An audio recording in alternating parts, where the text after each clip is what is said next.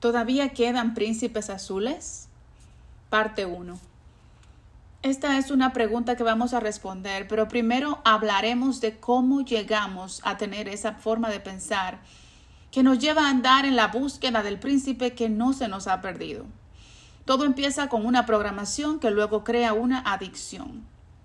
Nuestra mente está siendo programada e influenciada constantemente por las imágenes que vemos y cosas que escuchamos a diario. Por ejemplo, por muchos años hemos visto imágenes de relaciones de pareja ideales que parecen un sueño hecho realidad y secretamente comenzamos a desear tener eso para nosotros. Las hemos visto en películas, caricaturas, cuentos populares y en personas de la farándula. Estas programaciones van creando adicciones afectivas y de todo tipo que de no identificarlas y tratar con ellas pueden causarnos muchos estragos, pérdidas, tristeza y toda clase de mal. Una adicción es una enfermedad crónica donde hay interacciones con circuitos del cerebro, la genética, el ambiente y las experiencias que haya vivido las personas o la persona que la padece haciendo que estas personas se involucren en acciones compulsivas y comportamientos dañinos sin considerar las malas consecuencias que esto contrae. Una adicción demanda algo que ya hemos consumido para poder subsistir, y la misma puede dejar de existir y perder fuerza cuando dejamos de alimentarla con lo que la fortalece.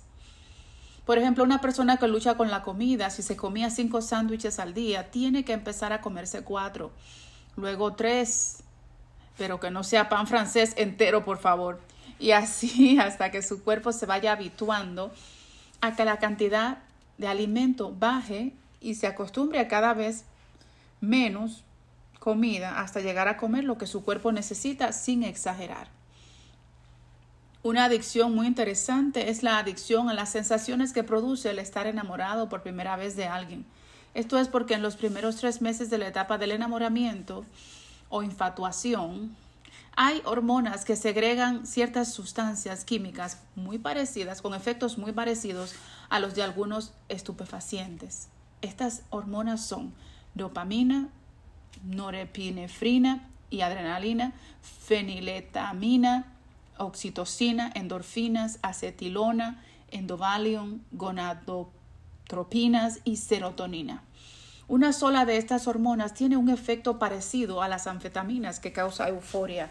Esto es alegría, optimismo y entusiasmo intensos que impiden ver errores o peligros. O sea que una persona enamorada no puede ver los defectos del ser amado en esos primeros meses porque está prácticamente drogada. Por esta razón hay personas que tienen relaciones de parejas que no duran más de tres meses. Tan pronto se le baja el nivel de emoción y de hormonas, se van a buscar a alguien nuevo. Son adictos a las hormonas del enamoramiento y no pueden estar solos. Algunos prefieren estar con personas que aún que no reúnen sus requisitos, por lo menos les sirven para pasar esos tres meses hasta que aparezca alguien mejor, según ellos.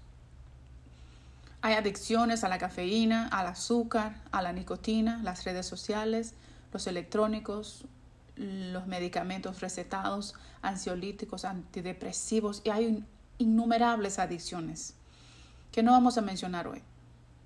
Lo que lleva a que alguien caiga en una adicción casi siempre tiene una misma raíz y es el rechazo, el sentirse solo y que no le importa a nadie, el haber sufrido abandono y falta de amor en la niñez en cualquier etapa de la vida, en otras ocasiones puede ser la ociosidad, el no tener nada que hacer y querer entretenerse y sentir una emoción fuerte para lo cual no encuentra los recursos dentro de sí mismo o a su alrededor de manera sana.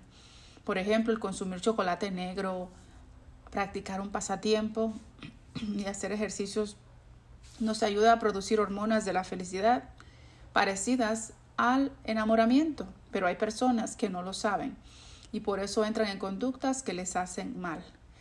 Continuará en la parte 2 de este tema, traeré la conclusión y cómo puede una persona salir de adicciones. Muchas gracias.